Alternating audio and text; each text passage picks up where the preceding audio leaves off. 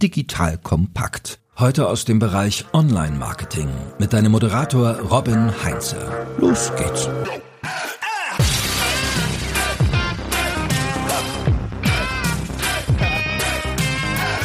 Es ist schön, wenn man einen echten Wettbewerb hat. Es spornt einen an, besser zu werden. Diese Aussage der Mode-Ikone Gianni Versace ist eine optimale Einleitung für den heutigen Podcast, denn heute geht es darum, wie du von deinem Wettbewerb lernen kannst und dadurch besser wirst. Liebe Hörerinnen, liebe Hörer, ich bin Robin Heinze, Mitgründer und Geschäftsführer der Online-Marketing-Agentur Morefire. Wir sorgen bei Morefire für nachhaltiges Wachstum durch Online-Marketing. Und wenn du wissen möchtest, wie du einen guten Überblick über die Marketingaktivitäten deiner Wettbewerber bekommen kannst, dann bist du hier heute genau Gold richtig. Denn bei mir ist heute meine geschätzte Kollegin Sabrina Nikodem aus unserem Strategieteam. Hi Robin. Genau, Sabrina wird dir ihre besten Tipps und Tricks und Tools zur Wettbewerbsbeobachtung und zur Analyse verraten. So, danke, dass du dir die Zeit nimmst, Sabrina. Ja, sehr, sehr gerne, Robin. Danke, dass ich da sein darf. Sabrina, sollte ich mich nicht lieber eigentlich um meine eigenen Sachen kümmern? Sollte ich mich um Weiterentwicklung meiner Webseite und meiner Kampagnen kümmern, anstatt meinen Wettbewerb zu beobachten? Gute Frage.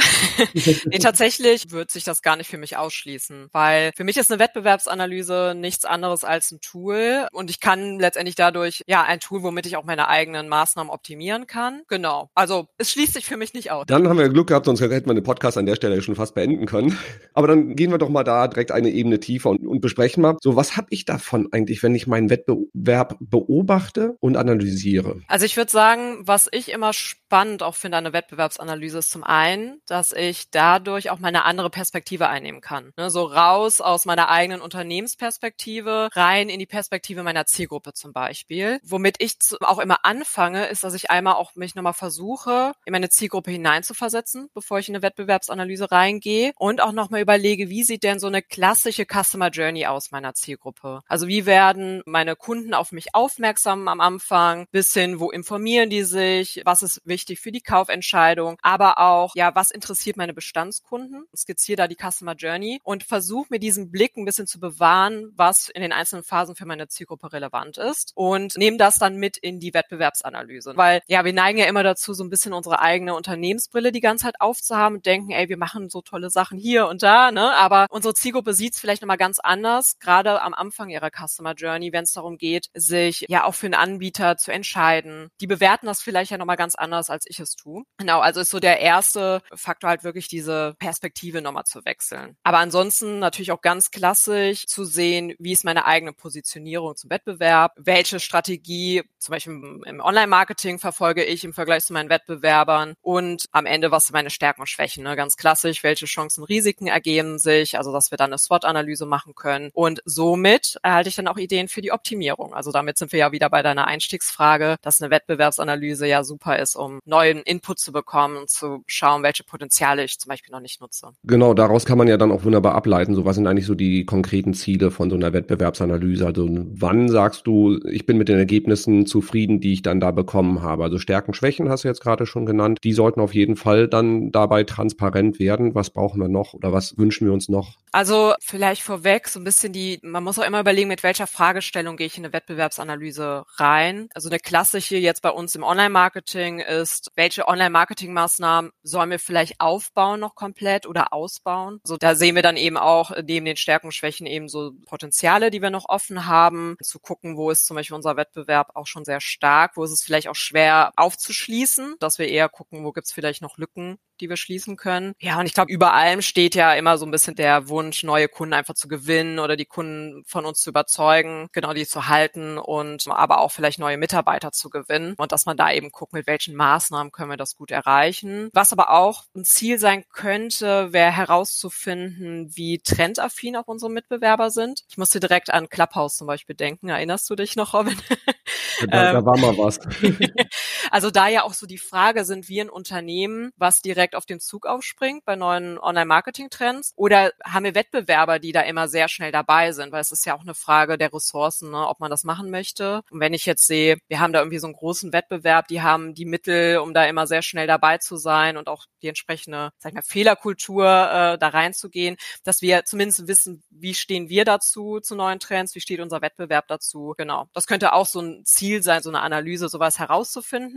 Und ich überlege noch, was gäbe es noch? Ja, auch so ein bisschen die Frage der Positionierung oder Differenzierung. Dass ich einen Blick habe, wie wird mein Wettbewerb irgendwie wahrgenommen, was setzen die ein, was setzen wir ein, wie sind wir aufgestellt und gibt es wieder aus dieser Zielgruppenperspektive eine klare Differenzierung zwischen uns. Und das ist dann auch erstmal eine Erkenntnis, die ich dann generieren kann, um dann intern wieder zu entscheiden, müssen wir uns eigentlich noch mehr differenzieren. Solange ich nicht zufällig beim Wettbewerber einen Insider sitzen habe, der sträflicherweise irgendwie Informationen weitergibt, ist das ja so eine Outside-In-Analyse. Das heißt, ich schaue von außen nur drauf und kann daraus dann ja meine Ableitungen machen. Welche Bereiche kann ich von außen reinschauen? Beziehungsweise wo kann ich mir halt eben, sage ich mal, Perspektiven, Einblicke holen. Was ist da generell in welchen Segmenten überhaupt möglich? Man kann doch erstaunlich viel sich anschauen von außen. Ich fange mal ganz oben an, sowas wie Markenbekanntheit ne, oder Markenbeliebtheit können wir uns zum einen anschauen von außen. Wir können uns aber auch tatsächlich anschauen, welche Marketing-Tools im Einsatz sind oder welche Online-Marketing-Plattformen zum Beispiel eingesetzt werden im Unternehmen. Ganz klassisch natürlich auch, äh, wenn wir einen Blick auf die Webseite werfen, klar, Produktportfolio, Preispolitik, generell so ein bisschen die Positionierungsstrategie, ne? ist es ein Preisführer oder versuchen die so ein bisschen wie Apple natürlich irgendwie über äh, eine Marke eine Differenzierung zu schaffen. Was ist die sogenannte Value Proposition? Auch das sieht man meistens, wenn man auf eine Webseite direkt drauf geht. Was ist so die Headline? Was ist das Leistungsversprechen an die Zielgruppe. Gegebenenfalls können wir sogar sehen, welche Kunden ein Unternehmen hat durch Testimonials auf der Seite oder Case Studies. Gibt es Auszeichnungen oder Awards, die ein Unternehmen gewonnen hat und wenn ja, für was? In welchen Ländern ist ein Unternehmen aktiv? auch unter anderem das einfach ganz klassisch Webseite und Domain sich anschauen, in welchen Ländern das Unternehmen aktiv ist. Wir kriegen ganz, ganz viel Input generell zum Thema Online-Marketing-Strategie ne, gibt es sehr viel Content, wird zum Beispiel ein Podcast angeboten, gibt es ganz viele Videos, ein YouTube-Channel, wie stark sind die im Bereich SEO, welche Advertising-Arten werden eingesetzt, wie zum Beispiel Search-Ads, Social-Media-Ads, Display-Ads, bis hin zu offene Stellen, die ausgeschrieben sind, also ein bisschen Einblick bekommen, wie so ein Marketing-Team bei denen aufgestellt ist, was für Stellen werden gesucht. Das könnte ja auch Aufschluss geben, welche Online-Marketing-Strategie vielleicht verfolgt wird, wenn jetzt zum Beispiel ein Experte für E-Commerce gesucht wird oder für Video zum Beispiel oder Social Media. Und ich könnte auch bei LinkedIn oder Zing natürlich gucken, so ein bisschen stalken. Wer arbeitet denn so für das Unternehmen oder auch in der Marketingabteilung? Ja, und noch zuletzt fällt mir ein, Thema Pressemitteilung. Ne? Also gibt es irgendwelche Veränderungen? Gibt es einen neuen Marketingleiter zum Beispiel? Das ähm, schließt ja auch auf gegebenenfalls Veränderungen, die anstehen werden. Genau, wichtig wäre es für mich aber, dass man da einen Fokus setzt. Das waren ja jetzt ganz, ganz viele Punkte, die man sich anschauen kann. Wir alle haben nicht so viel Zeit, dass man ganz genau überlegt, was interessiert mich jetzt? Woran arbeiten wir vielleicht intern auch? Und genau, so ein bisschen Fokus setzen in der Analyse. Ja, es sind in der Tat eine ganze Reihe an Punkten, die du auch schon genannt hast. Und es macht wahrscheinlich Sinn, sich die einmal auch aufzulisten und zu überlegen, so was sind jetzt wirklich die Informationen, Informationen, die mir dann auch den tatsächlichen Mehrwert auch irgendwie bringen. Weil allein im Bereich SEO kann man sich ja unfassbar verlieren, um einfach die Wettbewerbsstrategie im Bereich SEO alleine nochmal zu analysieren. Und das ist ja nur eins von vielen Themenfeldern. Wenn ich dann für mich rausgefunden habe, so, das sind die Themen, wo ich gerne den Wettbewerb ein bisschen genauer unter die Lupe nehmen möchte. Wo fange ich dann an? Also wie starte ich mit so einer Analyse? Zuallererst natürlich überlegen, also wenn die so ein bisschen der Fokus steht, dann überlegen, wer ist denn ein geeigneter Wettbewerb für meine Analyse? Analyse. Wen möchte ich mir jetzt gezielter anschauen? Und genau, ich würde dann immer mit ganz gleich irgendwie eine Excel-Liste anfangen und mal alle Wettbewerber runterschreiben, die mir erstmal so einfallen. Ich würde auch intern mit Kollegen sprechen, zum Beispiel mit Sales-Mitarbeitern. Und da finde ich die Frage immer spannend, gegen welchen Wettbewerber verlieren wir gegebenenfalls auch Kunden oder Prospects, ne, mit denen Sales auch gesprochen hat. Welcher Name fällt denn da ganz oft oder mit wem werden wir verglichen? Auch das super interessanter Wettbewerb. Aber auch die Google-Suche ganz klassisch. Also mal zu schauen, was sind so unsere wichtigsten Suchbegriffe, zu welchen Begriffen wollen wir gefunden werden, die unsere Dienstleistung zum Beispiel beschreiben oder unsere Produkte. Und wer taucht da in den, auf der ersten Seite auf oder auf den ersten beiden Seiten, auch die sich einmal anzuschauen. Und da muss man natürlich überlegen, wie viel Zeit habe ich, wie tief möchte ich reingehen, weil ich könnte ja, ich kann natürlich 50 Wettbewerber natürlich vergleichen oder nur drei kommt ein bisschen auf die Zeit an und auf den Fokus, den ich legen möchte. Und ich würde dann mir diese Wettbewerber eben angucken und schauen, wer scheint denn in dem Bereich relativ stark zu sein, den ich vergleichen möchte. Ne? Also ich möchte mich ja mit denen vergleichen, die es vielleicht sogar besser machen als ich, ne, um auch Inspiration bekommen und jetzt nicht die raussuchen, wo ich schon auf den ersten Blick sehe, ach, die hängen sowieso total hinterher. Also erstmal geeignete Wettbewerber finden. Genau. Und als nächstes, während feststeht, was ich auch analysieren möchte, muss ich mir ein Scoring überlegen. Also irgendwie ein Bewertungsschema. Also da auch überlegen, was kann ich alles untersuchen? Welche Elemente pick ich mir da raus? Und da können wir ja gleich mal so ein Beispiel durchgehen, was ich mir da so anschaue. Und dann überlegen, wie bewerte ich das Ganze? Ich habe zum Beispiel immer ein Scoring von 0 bis 3 Punkten, die ich vergebe für jedes Element. Und dann nur kurz zur Einordnung, also zum Beispiel null Punkte, wer, wenn in dem Bereich das Unternehmen überhaupt nichts hat. Also Nehmen wir mal als Beispiel Search Ads, wenn ich das bewerten möchte. Wenn jetzt ein Unternehmen natürlich keine Google Ads zum Beispiel schaltet, kann ich das auch nicht bewerten. Gibt es für die Kategorie dann schon mal null Punkte. Eine Eins ähm, würde ein Unternehmen in der Kategorie bekommen, wenn zwar etwas da ist, es wären Search Ads zum Beispiel geschaltet, aber es ist noch stark ausbaufähig. Ne? Vielleicht haben die auch gerade erst damit angefangen oder es wird gerade noch nicht professionell betreut. Man sieht auf den ersten Blick auch schon ganz, ganz viele Potenziale, die man optimieren kann.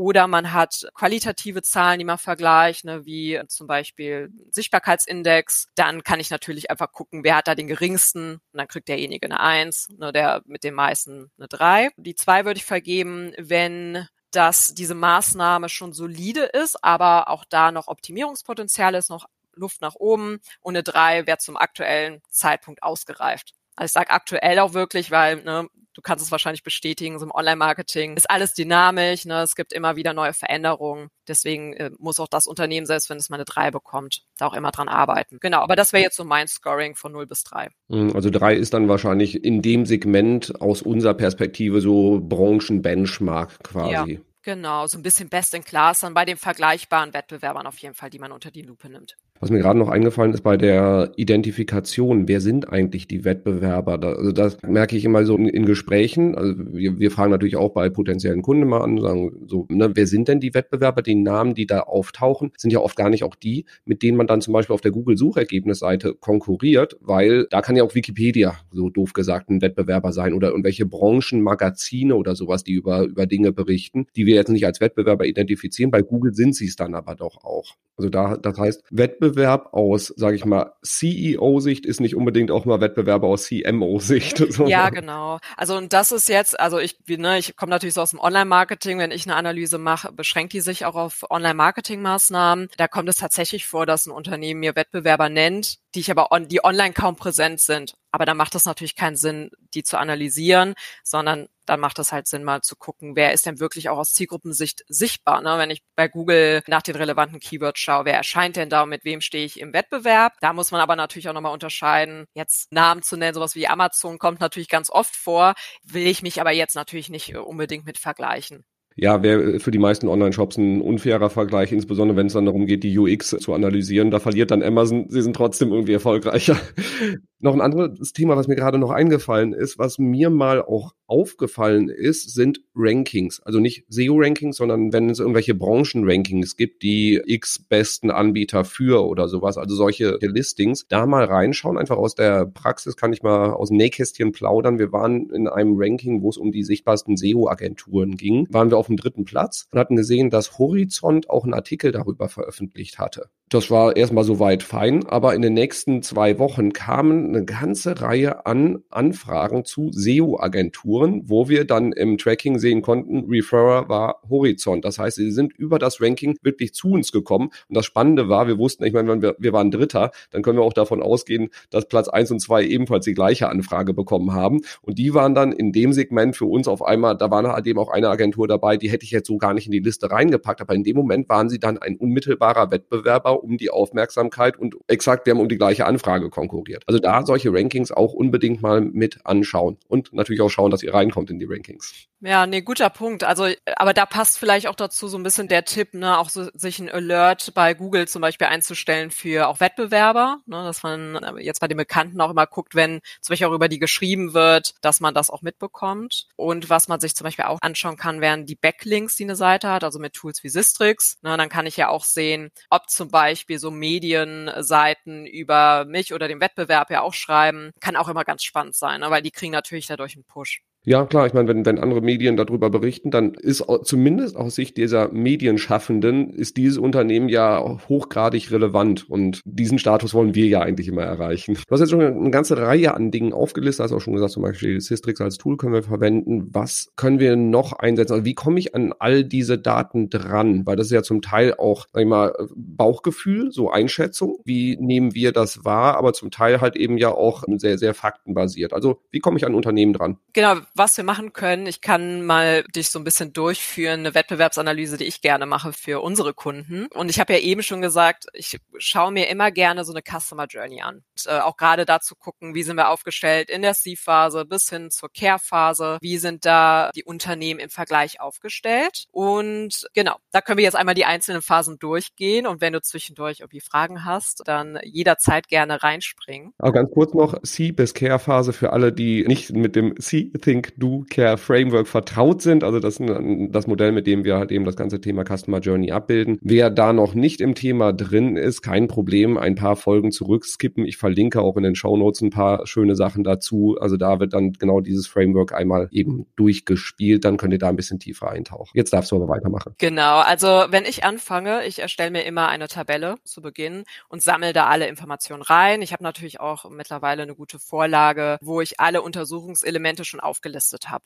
So, und ich fange immer erstmal an mit dem Eindruck der Marke. Also ich äh, gehe dann auf die Webseite drauf des Wettbewerbers, gucke mir an, wie ist so die Bildsprache, die eingesetzt wird, äh, welche Wordings benutzen die, wie reden die sozusagen mit der Zielgruppe über die Webseite. Also da erstmal so ein bisschen die Wirkung aufnehmen und äh, dann gehe ich weiter zur sogenannten Value Proposition, also das Leistungsversprechen. Das findet sich im besten Fall ja auch direkt in der Headline auf einer Startseite wieder oder auf einer Landingpage, eine Produktseite. Seite. Und da können wir schon anfangen, das so ein bisschen zu bewerten. Also man muss natürlich vorher einmal festlegen, was macht eine gute Value Proposition aus also ein gutes Leistungsversprechen. Zum einen, dass es einzigartig ist, also auch im Vergleich zum Wettbewerbsumfeld. Es ist verständlich, sie ist simpel formuliert, ne? also auch das spielt ja auf die Verständlichkeit ein und hat für die Zielgruppe eine Relevanz. Also da auch wieder in die Zielgruppe hineinversetzen. Was sind die Bedürfnisse und Pain Points? Und so eine Value Proposition sollte im besten Fall genau darauf eingehen. Sagen, hier, wir lösen dieses Problem für dich oder wir geben dir folgenden Mehrwert. Also das wäre schon das Erste, was ich mir anschauen kann und bewerten könnte. Genau, die Marken Bekanntheit. Da habe ich auch mehrere Möglichkeiten, um das zu bewerten. Ich könnte zum einen in die Marktforschung gehen und könnte eine gestützte oder ungestützte Markenbekanntheit testen lassen. Aber ich könnte jetzt auch als Online-Marketeer hingehen und zum Beispiel den Google Keyword Planner nutzen und da die Markennamen, also einmal von meinem Unternehmen und von meinen Wettbewerbern einfügen. Und dann sehe ich, wie viele Nutzer suchen pro Monat nach dieser Marke. Und das, da habe ich ja zumindest so einen kleinen Indikator, wie oft werde ich gesucht im Vergleich zu meinen Wettbewerbern. Das kann mir Aufschluss geben, wie meine Nachfrage ist oder wie bekannt meine Marke ist. So ein Indikator, den ich sehr, sehr schnell herausgefunden habe. So, dann würde ich übergehen zum Thema Display und Social Media Ads Einsatz. Also hier sind wir jetzt in dieser sogenannten C-Phase, in der Awareness-Phase bei der Zielgruppe. Also am Anfang einer Customer Journey könnte ich das ja unter anderem einsetzen. Und tatsächlich, gerade Display ist nicht so einfach, das von außen sich anzuschauen. Ich arbeite da mit dem Tool SEMrush, eigentlich ja ein Tool aus dem Suchmaschinenmarketing. Und da sehe ich einen Auszug von Anzeigen, die ein Unternehmen im sogenannten Google Display Netzwerk schaltet. Ich werde nicht alle Anzeigen sehen. Man sieht auch, wann diese Anzeige erfasst wurde von dem Tool Tool. Gegebenenfalls ist diese Anzeige auch gerade gar nicht mehr aktiv. Aber es gibt mir zumindestens sortiert an einer Stelle einen Einblick über die Displayanzeigen. Und da könnte ich so eine Creative Check machen. Ne? Also man kann da auch nochmal drauf eingehen, welches Ziel wird wohl mit dieser Anzeige verfolgt, werden Best Practice einer guten Displayanzeige verfolgt, was ist das Ziel der Anzeige, bis hin zu, es ist auch die Landingpage verlinkt hinter dieser Anzeige und kann gucken, ist das ein guter Match also jeder Nutzer erwartet ja, wenn er eine Anzeige sieht, dass das gleiche Thema auch wieder auf der Landingpage aufgegriffen wird. Ne? Und das, das kann ich letztendlich auch wieder bewerten. Social Ads finde ich ein bisschen einfacher, zumindestens Meta beziehungsweise Facebook, Instagram macht es uns einfach mit der Werbebibliothek. Da kannst du dann einfach den Unternehmen, also den Namen des Wettbewerbers eingeben, einfach nach Meta Werbebibliothek auch googeln, dann kommt man auf die Seite, ich gebe meinen Wettbewerber ein und sehe, welche Anzeigen schaltet das Unternehmen gerade ne, oder hat es vor kurzem geschaltet. Und auch da kann ich dann wieder eine Creative Bewertung machen. Ne, kann gucken, okay, das scheint eine Anzeige zu sein für die C-Phase, also Awareness-Phase. Vielleicht ist es auch eher eine Remarketing-Anzeige. Das kriegt man oft so ein bisschen vom Wording auch raus, was es ist. Ich habe auch schon oft gesehen, dass wenn ich auf die Anzeige klicke, dann komme ich auf die Zielseite. Oft, da sind ja Parameter mit dran, sehe ich auch von der Benennung, ach guck mal, das ist wirklich eine Anzeige in der C-Phase, weil irgendwie ein C da drin vorkommt oder Awareness oder Consideration habe ich auch schon gesehen in so einem Para Parameter mit drin, bis hin zu oder auch ja Do-Phase. Also da kriege ich sogar von meinem Wettbewerb Input, für welche Phase diese Anzeige angedacht war. Bei LinkedIn kann ich das, glaube ich, auch machen für die B2Bler, ne? Ja. Genau, die haben halt nicht so eine Werbebibliothek, wo ich suchen kann. Da kannst du dann aber das LinkedIn-Profil aufrufen deines Wettbewerbers und dann unter Beiträge gibt's nochmal den Unterpunkt Ads oder du hängst einfach oben in der URL ein Slash Ads an der URL dran. Da landest du dann auch eben auf die Anzeigenübersicht von dem Unternehmen. Auch super praktisch, genau. Ja, und da das Gleiche, ne? Also da kann man gut bewerten, eben Creative Einsatz, ne? was bewerben die gerade, ne? wie sind die Zielseiten gestaltet. Genau. Und der letzte Punkt zu Einsatz von Display oder Social Ads wäre ein Tool oder das ist, ist eine Browser-Erweiterung, das nennt sich BuildWiz. Hast du bestimmt auch schon mal von gehört. Du gehst auf die Seite drauf und kannst dann sehen, welche Pixel auf der Seite auch verbaut sind. Und da sehe ich unter anderem auch, ob ein Unternehmen Microsoft Ads einsetzt, also Bing Ads, ja, Search Ads. Ich sehe auch, ob aber auch Tools eingebaut sind, wie zum Beispiel Quantcast. Das ist auch ein ja, Advertising-Plattform, Audience Insight-Plattform, über die man Display-Anzeigen schalten kann. Da kann ich aber leider nicht die Display-Anzeigen sehen. Aber es gibt mir Aufschluss darüber, ah, guck mal, die setzen so ein Tool ein. Also werden die darüber wahrscheinlich auch Display-Anzeigen schalten. Ja, Bild wird bei mir auch total standardmäßig im Einsatz, weil ich mir da halt immer mal anschaue, zum Beispiel, wer, welches CRM haben die im Einsatz, also welche Tracker laufen dann da mit. Kann sehen, haben die Salesforce, haben die HubSpot im Einsatz etc. Und auch so, worauf basiert die Webseitentechnologie von denen, weil es gibt einem auch immer ganz gute Anhaltspunkte, wie professionell sind die wirklich im Marketing aufgestellt. Also wenn das Ding komplett überladen ist, dann macht das eher den Eindruck, dass es totaler Wildwuchs. Oder wenn halt eben fast nichts da ist, dann gibt einem das auch einen sehr guten Einblick da rein, wie viel Ausbaupotenzial da dann noch ist. Total, ja. Ich glaube, das ist auch immer so, e-, egal auf welcher Webseite ich bin, ist das irgendwie so eine Angewohnheit, immer erstmal zu gucken, was zu verbaut ist auf der Seite. Ja, genau. Also das war Display. Thema Auffindbarkeit in der Suche, finde ich auch super wichtig. Und da schaue ich mir an, einmal, wie sind die aufgestellt im Bereich SEO, also Suchmaschinenoptimierung, und sind Google Ads zum Beispiel im Einsatz, also Search Ads. Und da arbeite ich mit dem Tool Sistrix also sehr bekannt oder ja, wird halt vor allem von SEOs sehr gerne eingesetzt, um die Rankings zum Beispiel zu beobachten. Und äh, das wäre zum Beispiel auch ein Punkt, den ich äh, mir anschauen würde, ist der sogenannte Sichtbarkeitsindex in Sistrix, also wie viele relevante Keyword-Rankings hat so eine Seite. Ne? Also zu wie vielen Keywords ne, wird ein relevantes Ranking, also auf der Seite eins bei Google zum Beispiel erzielt. Wenn ja auch zu welchen Keywords, ne, mit welchen Seiten ranken die. Man kann sich auch anschauen, so die technischen Grundlagen, Grundlagen. Also haben die da so ein bisschen die jemanden, der dafür Ordnung sorgt, auch ein bisschen SEO-Kompetenz in-house hat oder vielleicht haben die auch mit einer Agentur zusammengearbeitet. Und da schaue ich mir für die relevanten Seitentypen an. Also ich check das einmal auf der Startseite, auf ausgewählten Kategorieseiten, wenn es ein Shop ist, auf Produktseitenebene, gucke ich mir an, wie die Metadaten gepflegt sind, also den Titel der Seite und die Beschreibung und die Headline-Struktur. Ne, ist die sauber aufgebaut. In Sistrix haben wir auch die Möglichkeit, eine Traffic-Schätzung zu bekommen, also wie das, wie viele Leute im, im Monat auf die Seite kommen, ist mit Vorsicht zu genießen. Ich habe das natürlich auch mal gegengeprüft mit Daten, die ich auch wirklich vom Kunden habe oder auch mit unserer Seite. Es ist weniger, als man in der Regel hat, aber es, man da kann dadurch natürlich trotzdem vergleichen, wer hat denn die, die höchste Traffic-Schätzung bei Sistrix. Genau. Dann auch super wichtig, auch mittlerweile ja ein Ranking-Faktor, ist die Ladegeschwindigkeit einer Webseite. Ne? Lädt die sehr lange oder hat sie eine kurze Ladegeschwindigkeit? Auch Navigationsstruktur, ne? werden wichtige Keywords eingesetzt in der Navigation, bis hin eben zum Einsatz von Search Ads. Könnt ihr jetzt zum einen auch ohne Tool-Einsatz ja auch einfach mal googeln nach den wichtigsten Keywords und gucken, wer schaltet denn da Search Ads. Aber auch da hilf, helfen Tools wie Sistrix oder SEMrush. Wenn ich da auch mir die Domain anschaue eines Wettbewerbs, wird mir da auch direkt angezeigt, ob die auch gerade Search Ads schalten. Und ja,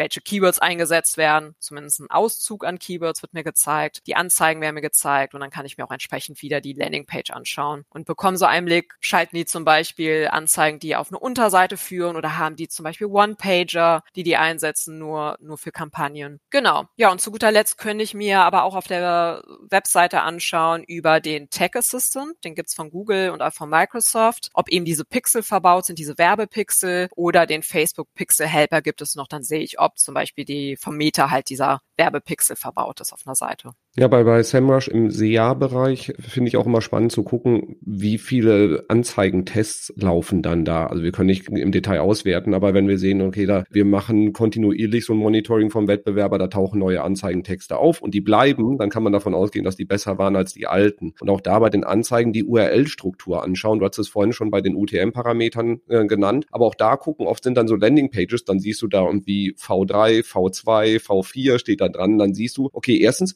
die testen aktiv Landingpages, das ist ein wichtiger Indikator. Und dann einfach mal gucken, welche ist ein Monat später noch im Einsatz. So, dann weiß man, dass die wahrscheinlich besser war als die Variante davor. Also da würde ich auch immer diese URL-Struktur mal im Detail sezieren. Das gibt einem wahnsinnig viele Insights und man kann quasi von den Tests des Wettbewerbers lernen. Und noch eine Frage oder ein, eine Anmerkung, was mir ein, ähm, vorhin noch eingefallen ist. Es gibt noch im Bereich Display Advertising auch die Seite mode.com, M-O-A-T.com geschrieben. Das ist so eine Bibliothek, wo man sich Bannerwerbung Werbung anschauen kann. Also es ist jetzt nicht unbedingt Google Display Netzwerk, ist auch ein Fokus eher auf amerikanische Seiten, aber da kann man einfach auch mal schauen, vielleicht auch den eigenen Wettbewerb mal eingehen und dann sehen, ob in dieser Liste da halt eben auch Bannerwerbung von denen auftaucht. Das hilft einem auch. Oder ansonsten halt eben US-Vergleich ziehen und halt eben, wer wäre auf dem amerikanischen Markt unser Wettbewerber und sich das mal anschauen, kann man auch sehr viel daraus lernen. Ja, oder auch zumindest um ein bisschen Inspiration zu bekommen, ne? Für die eigenen Displays. Genau, weil wir wollen ja nicht den Wettbewerber kopieren, sondern wir wollen uns ja nur inspirieren lassen, sagen wir mal so. Ja, genau. Und noch eine ergänzende Frage zum Thema SEA. Kann ich über diese Tools auch valide Informationen bekommen, wie das Budget meines Wettbewerbers zum Beispiel im Bereich SEA ist, wie viel Geld die da ausgeben? Also es gibt eine Schätzung von den Tools tatsächlich auch zum Budget, aber auch das, also ist auch ähnlich wie die Traffic-Einschätzung. Es ist nicht das identische Budget, aber es kann ein Indikator sein, beziehungsweise für die Vergleichbarkeit.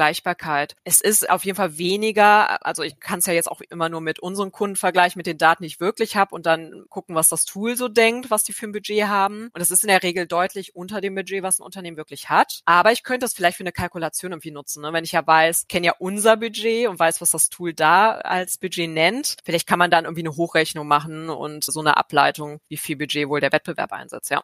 Aber mir wird ein Indikator gegeben, aber es ist nicht genau. Okay, und beim Thema Traffic-Schätzung, es gibt ja auch SimilarWeb, die liefern ja auch Daten also in der kostenlosen Version ein bisschen was. Wenn man sehr viel Geld in die Hand nimmt, kriegt man auch noch deutlich mehr Informationen. Da ist wahrscheinlich dann der einfachere Weg, über Systrix zu gehen, weil es in der Regel ja gängiger im Einsatz ist. Dann weiter im Text. Genau, Content Marketing, auch ein riesiger, großer, wichtiger Baustein im Online-Marketing.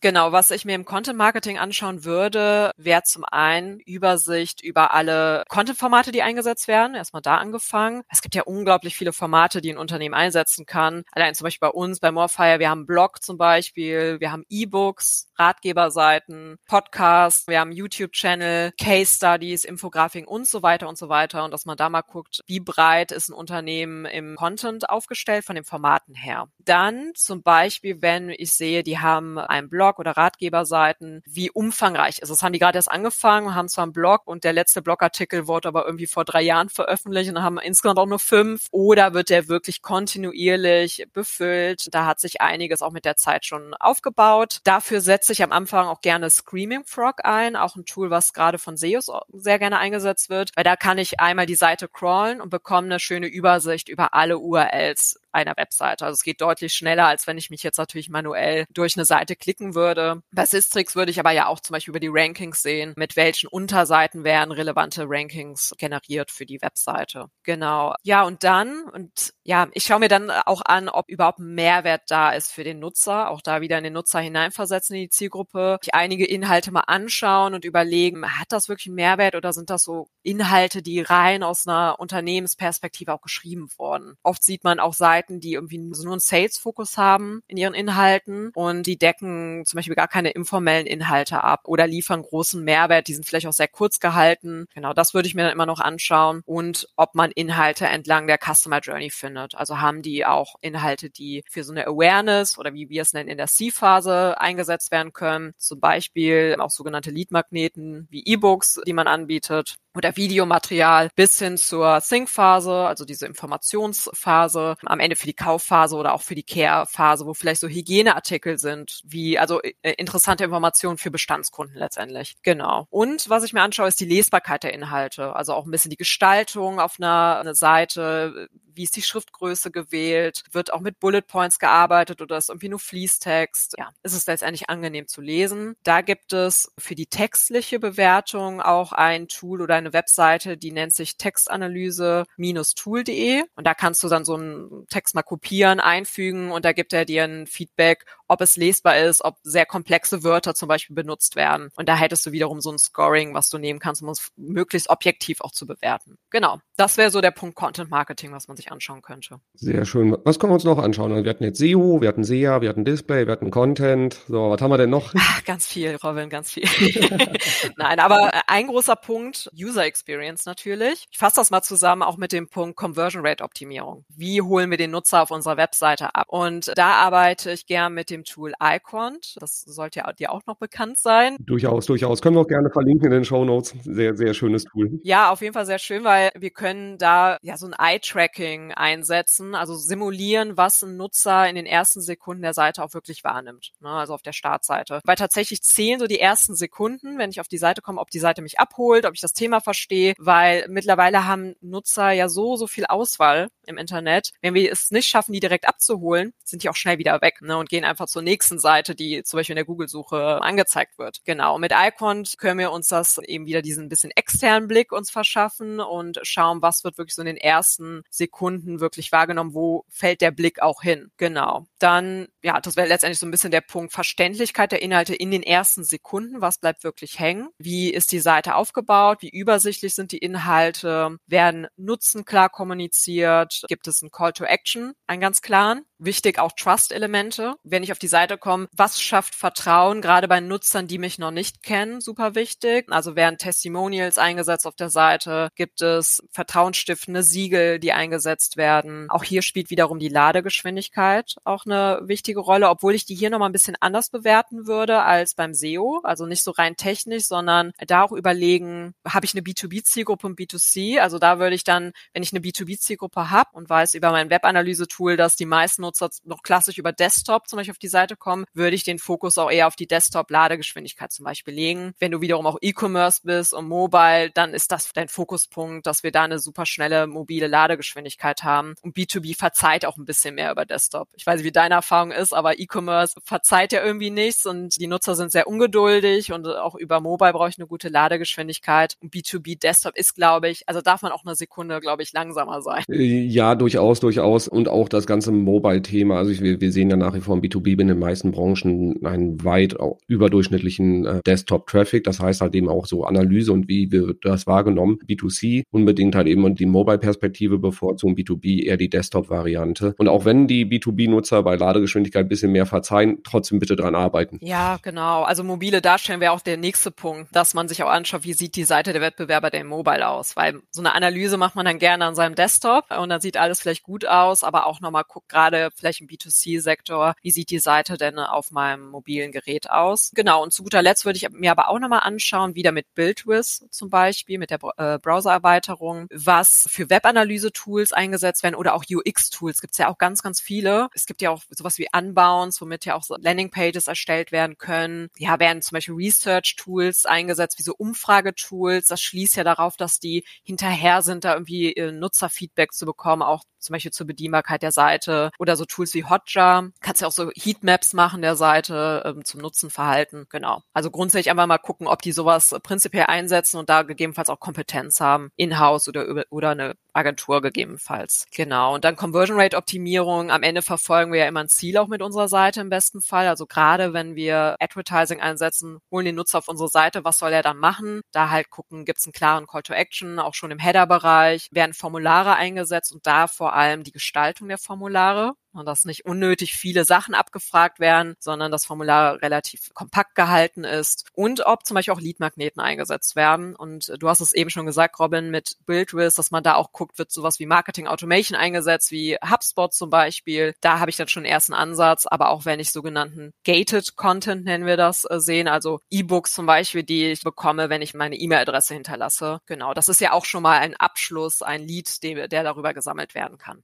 So, jetzt habe ich einen Riesenkatalog an Themen, die ich mir anschauen kann. Habe für mich festgelegt, ich gucke mir SEO bei meinen Wettbewerbern an, SEA gucke ich mir an, etc. So, die hat meine meine Kanäle definiert. Dann mache ich das einmal und was mache ich dann? Also wie oft sollte ich sowas updaten? Macht das Sinn, das regelmäßig zu updaten? Was ist so deine Empfehlung da? Also ich würde es mindestens jährlich machen. Ne? Es kommt auch immer ein bisschen auf die Ressourcen an oder wie ich es auch schaffe, die Sachen umzusetzen. Also ich glaube, jährlich wäre schon mal ein guter Start, wenn ich die Ressourcen habe oder ich eine Branche habe, wo sich viel auch immer bewegt und tut, auch im Online-Marketing, da macht es vielleicht auch Sinn, das quartalsweise zu wiederholen oder halbjährlich. Aber so kann man erstmal sagen, mindestens jährlich würde ich das machen und einfach die Augen aber offen halten, auch grundsätzlich, wenn irgendwie neue Wettbewerber mit auf den Markt kommen. Sehr schön. So, jetzt haben wir einen wilden Galopp gemacht durch all die Möglichkeiten im Digitalmarketing, unsere, unseren Wettbewerb auch zu beobachten. Ich fasse mal kurz zusammen. Also das Wichtigste ist, so beim Einstieg, so habe ich dich wahrgenommen, ist, dass ich das wirklich auch aus Nutzerperspektive mir anschaue. Also wer ist meine Zielgruppe, wer sind meine Kundinnen und Kunden und wie gehen die auf die Suche nach neuen Lieferanten, nach neuen Dienstleistern oder wie suchen die halt eben nach Produkten, die sie kaufen können. Also wirklich diese Nutzerperspektive machen und nicht nur diese Innensicht. Dann halt zu schauen, was sind die Themenfelder, die ich mir anschauen will, weil die Möglichkeiten, Wettbewerb zu beobachten äh, oder sich, sich Aspekte bei den Wettbewerbern anzuschauen, sind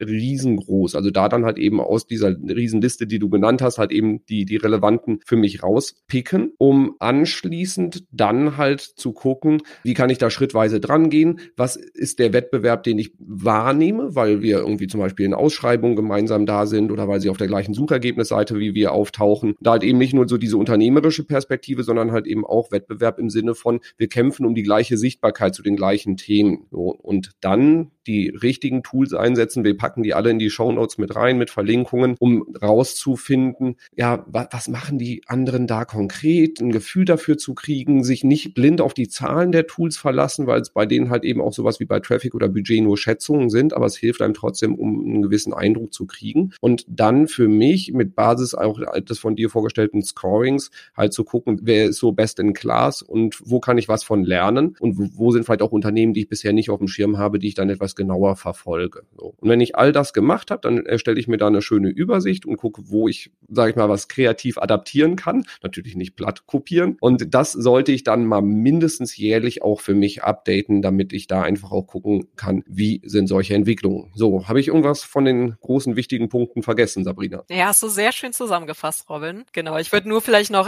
ergänzend dazu sagen, also dass man dann, wenn man es analysiert hat, auch direkt schon für sich dann festhält, was sind jetzt unsere Stärken und Schwächen und natürlich ganz wichtig, warum wir das Ganze auch machen, Handlungsempfehlung für sich selber sozusagen ableiten ne, und gucken, was sind genau mein Ziel, was ich erreichen möchte und vor allem auch gucken, was sind die Ressourcen, die wir überhaupt haben, um das anzugehen und genau, dass man ganz klare Ziele definiert, am besten mit einer Deadline dahinter, damit man auch ins Umsetzen kommt, weil sonst ist es zwar auch mal ganz nett, diese Insights zu bekommen, aber wir wollen damit natürlich auch was anstellen. Sehr schön. So, liebe Hörerinnen, liebe Hörer, du hast jetzt die Herausforderung, das Ganze natürlich in der Praxis umzusetzen. Wenn du da gerne auf kompetente Personen wie Sabrina zurückgreifen möchtest, damit sie dich dabei unterstützt, sag einfach Bescheid, wende dich an Sabrina oder an mich. Kontaktdaten findest du natürlich in den Show Notes. Was du auf keinen Fall vergessen solltest, ist diesen Podcast zu abonnieren und auch sehr gerne zu bewerten, damit wir hier dich weiter mit hervorragendem Content füttern können. Ich packe dir ganz, ganz viel in die Show Notes. Also nochmal auch einen Artikel zum Thema Wettbewerbsanalyse, wo du die Schritte nochmal durchgehen kannst, mit weiteren Infos zu den Tools etc., auch zu dem See Think Do Care Framework und auch dem Podcast Newsletter. Das heißt, da kannst du dich einfach eintragen, damit wir dir die Shownotes dann auch immer einfach per Mail zuschicken und du dir die nicht aus deiner Podcast-App rausziehen musst. So viel für heute. Liebe Sabrina, vielen Dank, dass du dabei warst und all dein Wissen mit uns geteilt hast. Sehr gerne. Danke, Robin. Und dann würde ich sagen, bis zum nächsten Mal. Tschüss. Danke fürs Zuhören beim Digital Kompakt Podcast. Du merkst, hier ziehst du massig Wissen für dich und dein Unternehmen heraus. Wenn du mit uns noch erfolgreicher werden möchtest, abonniere uns auf den gängigen Podcast-Plattformen. Und hey, je größer wir werden, desto mehr Menschen können wir helfen. Also erzähl doch auch deinen Kolleginnen und Kollegen von uns. Bis zum nächsten Mal.